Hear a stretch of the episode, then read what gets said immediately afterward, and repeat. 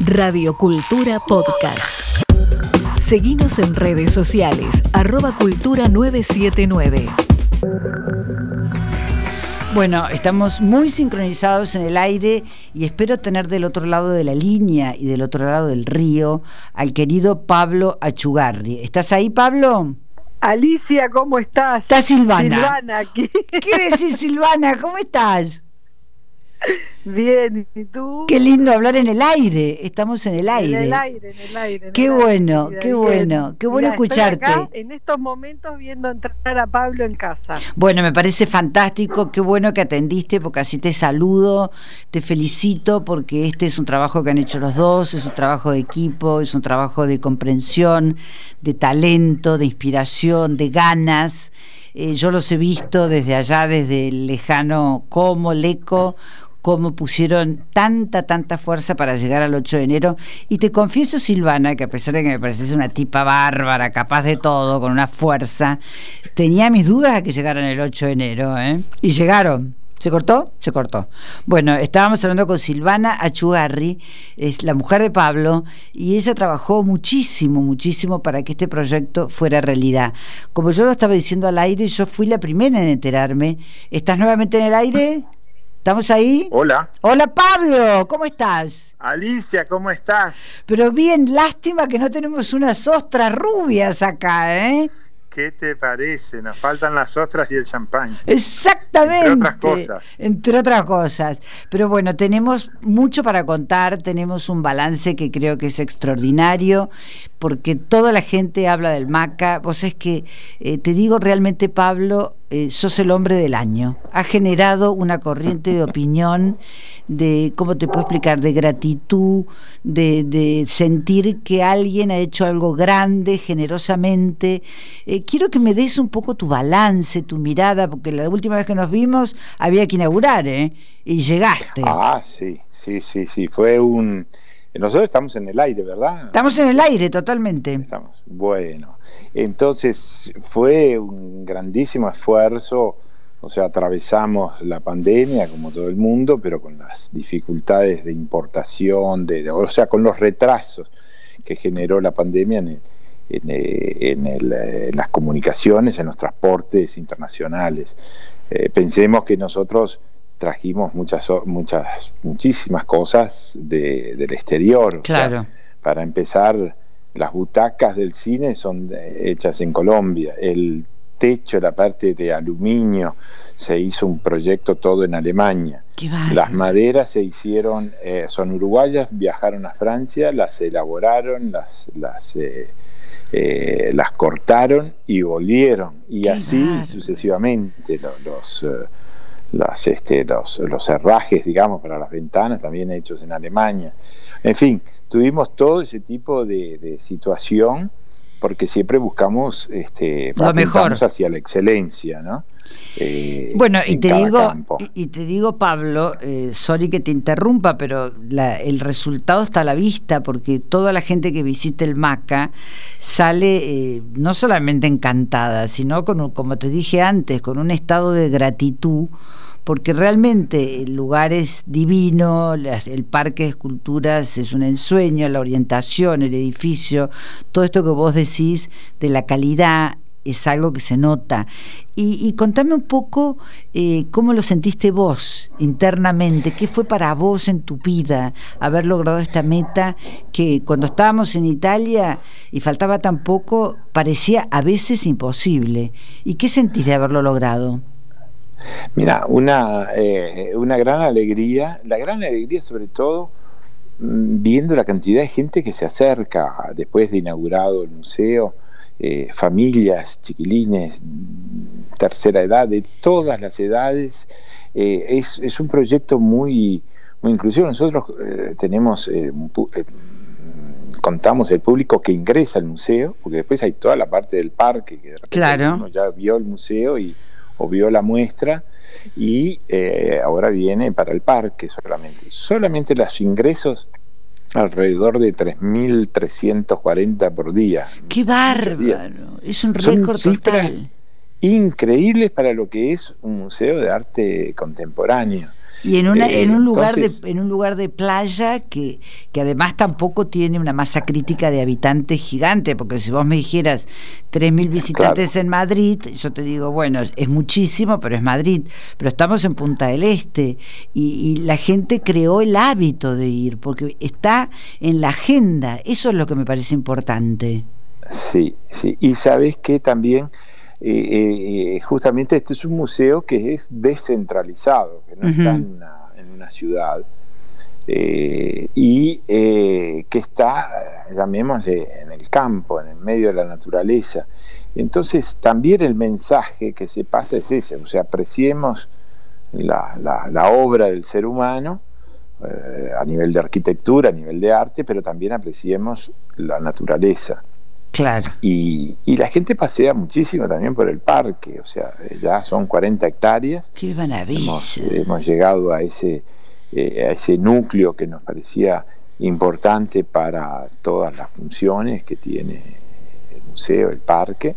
Eh, recordemos que todo esto está eh, insertado en un parque de esculturas. Eso es una maravilla porque le contamos un poco a la audiencia acá de Radio Cultura, mejor te cuento, estamos hablando con Pablo Achugarri, él está en Uruguay, eh, es el creador, fundador del MACA, y el MACA antes de ser Maca fue, como lo bien dice, bien lo dice Pablo, un parque de esculturas maravilloso, donde también estaba el taller de Pablo, yo lo he visitado muchas veces, donde se vieron muestras extraordinarias, recuerdo Le Corbusier, por ejemplo, este, y, creo que eh, Pablo siempre la línea que quedó entre el público y, los organizadores, los creadores que son ustedes, fue la de una gran generosidad, una apertura, como vos decís, un lugar muy inclusivo, donde el que quiere ir caminando para ver la puesta del sol a través de una escultura puede hacerlo, tenés una capilla, tenés un lugar para tomar algo, tenés las salas, o sea, me parece que, que realmente está pensado para recibir a la gente y además tuviste un, pienso que una inauguración por todo lo alto, con presidente, con, toda la, plana mayor, ¿no? Sí, sí, sí, la, inauguración, eh, calculamos más de 10.000 personas eh, y em, realmente hubo, hubo la presencia y el corte de cinta por el presidente La Calle y después tuvimos la presencia de eh, dos expresidentes como eh, José Mujica y, Julio María Sanguinetti, y a su vez eh, de todo el, digamos, de todo el escenario político del Uruguay estaban presentes. Pues es qué maravilla, qué maravilla eso que decís, porque siempre pienso que en, en tantas cosas Uruguay es un país chico que nos da lecciones grandes porque yo me acuerdo una vez que fui a una conferencia que daba Mario Vargas Llosa en el Conrad hace muchos años y en la primera fila estaban sentados cuatro expresidentes y estaban sentados codo con codo y ninguno se incomodaba con el otro. Había una sonrisa que atravesaba la cara de ese conjunto de señores muy encantados de estar ahí haciendo patria. Y bueno, a tu manera, Pablo, este, tenés ahí un socio perro que te está ladrando, veo. escucho. estoy en casa ahora. un amigo. Este, y lo que te quiero preguntar es, bueno, por un lado el éxito ya es algo que está probado, que ha sido publicado, todos estamos encantados, eh, se ha convertido, como te dije, en parte de la agenda necesaria de quienes van al este. Eh, la pregunta es, ¿y Pablo el escultor? Cómo, cómo coordina estos dos universos, el museo, su obra, porque yo le cuento también a la audiencia que vos sos un escultor cuya obra se cotiza arriba del medio millón de dólares, que está en las subastas internacionales, que acaba de hacer una muestra, no sé si ya terminó, pero hace muy poco en el Palacio Reale, en Milano, al lado del Duomo. Eh, extraordinaria, con un montaje maravilloso. Y, bueno, realmente creo que yo sé que sos grande, que tenés un buen físico y que aguantás mucha cosa, pero ¿cómo hacer estas dos cosas tan bien y dedicarle tanta energía? Contame. Sí, es, es un esfuerzo muy grande, la verdad, eh, mental sobre todo y después físico. Y sí, ahora, por ejemplo, ahora yo ya me voy la semana que viene para Italia, donde va a haber una muestra en la ciudad de Lucca, en, eh, eh, en, en, la Toscana, una ciudad hermosa, murallada, y bueno, va a haber esculturas a lo largo y ancho de la ciudad y también en una, en una iglesia del 1200 eh, en la cual realizan exposiciones y bueno, o sea, siempre hay un nuevo proyecto y, también este, ahí mm, van a haber obras en Forte dei Marmi, en un establecimiento balneario que tiene Andrea Bocelli. ¡Qué maravilla! Y, a su vez obras expuestas en Ginebra, en fin, sigue todo el itinerario. Es increíble. no solo europeo, sino ahora en Tefas, en la feria de Tefas, New York. Sí, la sucursal de, Maastricht, digamos. Es, exacto, es, es, es, la Maastricht que se hace, Tefas que se hace en New York. Nueva York y también este año lo pasaron para junio en Holanda, en Maastricht y también en, en pues es que yo en, es, es, un es una es una seguidilla eh, imparable sí imparable y, se necesitan obras y los marchands que piden obras y los coleccionistas que estoy haciendo obras por encargue ya hay como dos años de, trabajo encargado. Qué bárbaro. En fin qué bárbaro. Yo, hay realmente el problema de la de, de, de cómo gestionar todo eso y qué prioridades Qué, importante, qué importante lo que decís. Pues es que yo pienso, porque yo te he visto trabajar y como, como escribí en una nota en La Nación,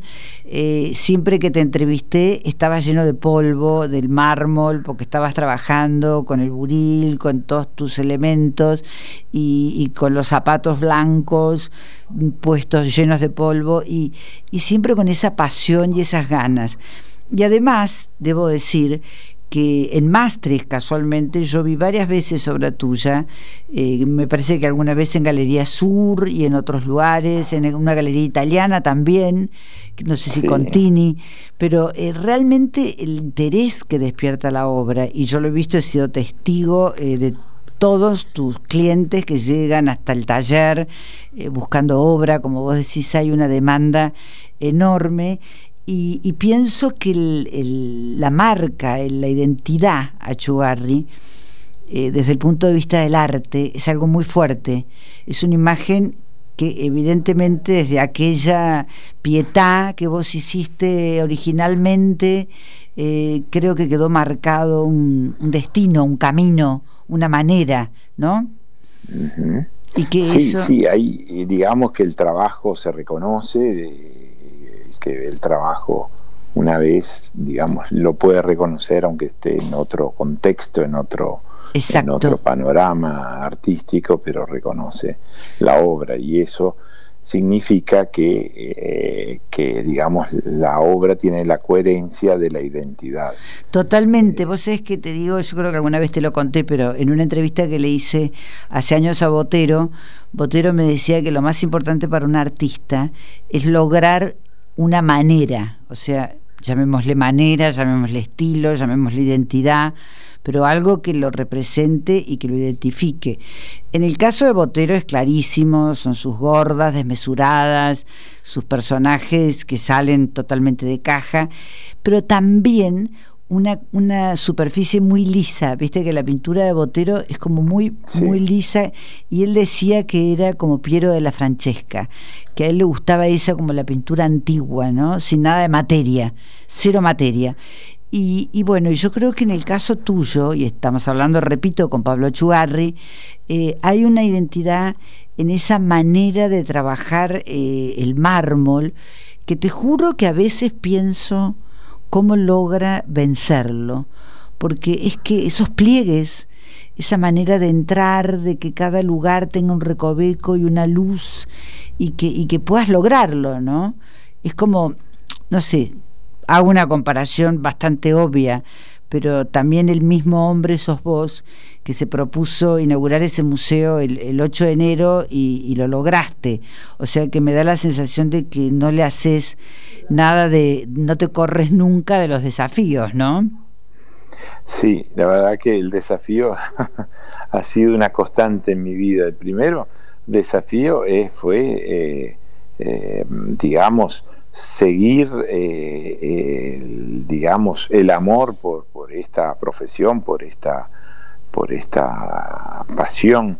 Estaba, estaba viendo una película de Cristo y Jean-Claude en, en un documental y justamente tenía un encuentro Cristo con estudiantes y le dice, eh, eh, el, artista no es ni siquiera una profesión, no es un, no es un trabajo. Es una vida. Es una vida. Es, la vida, es la vida, es un recorrido de vida. Claro. Y, y bueno, ese fue el gran desafío, o sea, poderse dedicar y elegir dedicarse eh, exclusivamente a, recorrer ese camino. Claro que sí. Claro que y luego los, los siempre hay eh, en la vida desafíos tomar tomar digamos eh, seguir seguir sin distracciones el, propio camino ¿no? porque a veces también eh, también la fama el lo llamado éxito y demás puede también marear, puede ser como el canto de la sirena, mm. un odiseo perdido, un odiseo extraviado por el canto de las sirenas. Pero yo creo que eh, es increíble, pero a mí me parece que tenés un eje muy claro y que a veces también hasta uno podría decir que tiene que ver con la obra, ¿no? Tu obra es tan sólida, es tan contundente, es tan eterna, trascendente, que uno piensa que va a estar siempre ahí. Y yo creo que eso también contribuye a lo que es un poco esto, esto que vos decís, tu pasión, tu entrega, esa capacidad, y lo he visto, de poder enfrentar un, bloque de mármol enorme de seis metros y decir voy a hacer una obra. Eh, la verdad que, que, bueno, no sé, pienso que además sos un hombre que amás la vida, porque hemos compartido ratos tan agradables y, y sos amigo de tus amigos, o sea que te, te, da el tiempo como para que el disfrute también tenga un espacio, ¿no? Que eso también es importante en la vida. Sí, sí, la presencia de los amigos, eso está. Y, de tomarse un tiempito para estar con ellos. Yo cuando vienen a visitarme, cuando, cuando estuviste allá en, en por ejemplo, recuerdo, o acá en Punta del Este, recuerdo eh, poder ir a cenar, a dedicarse un tiempo justamente de amistad, de encuentro, eh, y es una cosa que sí, que me, gusta mucho y me parece que es enriquecedora, son como que eh, es, es, una caricia a los sentimientos. Qué lindo, qué lindo lo que decís, Pablo. Yo pienso que conozco muchos coleccionistas de tu obra y una de las cosas que es una constante, que se repite, es que muchos quedan prendados también de vos. O sea, no solamente de la obra, sino que quieren a Pablo Achugarri para conversar, para estar, para salir a comer, para compartir unas ostras, para, para, para vivir, para tener la vida como algo Mm, de, disfrute en intenso. Y yo te quería preguntar algo. Eh, después vamos a hablar en el programa con, con, Jorge Helf, que nos va a contar un poco de Cristo, porque bueno, evidentemente estamos todos felices de que, de que la obra va a venir a proa. Creo que es una enorme iniciativa, muy buena de compartir instituciones, eh, algo tan valioso. Eh, te quería preguntar qué, qué planes tiene para el futuro, cómo sigue el museo. ¿Qué tenés en la cabeza vos? Bueno, sí, eh, eh, comparto que esta, esta, esta hermosa iniciativa, esta exposición tan hermosa de, Cristo y Jean-Claude, que pueda ir a, PROA, a una institución tan importante como PROA, en fin, me parece muy lindo, o sea, que, que, que la cultura se dé la mano, que se hagan esfuerzos comunes para para hacer llegar justamente eh, la cultura a, todos los rincones del planeta, ¿no? Ese sería el gran sueño. Tal cual. Eh, y, y, justamente la idea es, este, nosotros en el museo, la idea es también dar una oportunidad a jóvenes eh, que ya afirmados y que y después muestras también de grandes maestros Eh, y entonces estamos eh, justamente en esa hay, hay muchas propuestas, realmente muchas propuestas. Vos es que te digo algo, te digo algo, Pablo. Yo que viste que como periodista soy un receptáculo de informaciones y de, y de preguntas y de intrigas y de interrogantes. Eh, la cantidad de artistas que morirían por, por poner la obra en Maca es impresionante, porque bueno, el museo es divino, no hemos dicho nada de Carlos Sot, pero yo creo que su proyecto resultó fantástico y que tiene una imagen muy eh, seductora, una imagen que atrapa, que es muy bella de, de mirar, y como vos decís, con toda esa categoría de materiales, resulta una pieza de excelencia, algo que es tan poco frecuente. Y yo me imagino, porque realmente lo recibo casi cotidianamente, comentarios de gente y de artistas que les encantaría estar en el MACA y lo que vos decís de dar un pie, un estímulo a la gente joven me parece fantástico. Me parece fantástico porque es una gran oportunidad, ¿no? Claro, exactamente. Entonces, ese, ese es el... Eh, ahora vamos a, empezar con dos muestras eh, individuales, porque tenemos esas dos salas donde se hace, donde estuvo León Ferrari, la muestra de León Ferrari, la muestra de Cristo y Jean-Claude, y entonces vamos a hacer una, una muestra individual de Verónica Vázquez, que es una artista escultora uruguaya, y de Martín Pelenur que nació en Buenos Aires, pero que vive acá en... me encanta que sea para uruguayos, me encanta que dediquen este las muestras a los uruguayos, porque vos es que además, Pablo, y esto un poco para cerrar, porque tengo poco tiempo ya. Eh, después hay una sorpresita para el verano, que... Ah, eh, ah, ah, ¿Me vas a tirar un poquito? ¿Me vas a tirar un poquito? ¿eh? Que van a ser dos grandísimos artistas argentinos. Ah, qué este, estupendo, qué estupendo. Argentinos mundiales, digamos. Bueno, mira, casualmente de eso te quería hablar, de que, de que nunca, mira lo que son las cosas de la vida, ¿no? Nunca eh, Uruguay fue tan argentino como ahora, porque es como si las fronteras se hubieran vuelto porosas los argentinos viven en Uruguay muchísimos por razones de diverso tipo, eh, gente que ya ha establecido su residencia permanente en el Uruguay, o sea que ahora tenéis un caudal de visita permanente que no es solo el verano y que te van a acompañar y que me parece genial. Ahora yo quiero un poquito más, un poquito más de lo del año que viene, del verano, una, una cosita, algo, tirame, Pablo. Bueno, bueno, estaríamos eh, cerrando dos, dos grandísimas muestras, una de Julio Lepar y, y otra de Cuitca. ¡Epa! ¡Epa! Esto sí que es tapa, ¿eh? Estamos. ¡Qué bárbaro! Esto, esto fue un secreto compartido. Pero, qué bien, qué bien. Que la audiencia lo tome como secreto, pero... pero es un secreto eh, compartido porque no nos escucha nadie. Muy felices qué bueno. de poder hacer estas, estas dos grandísimas muestras. Te felicito porque te digo francamente, eh, Pablo, Achugarri es una elección indiscutible, formidable, grandiosa. Eh, he visto las cosas que está haciendo Guillermo, me encantan, le mandé casualmente un saludo.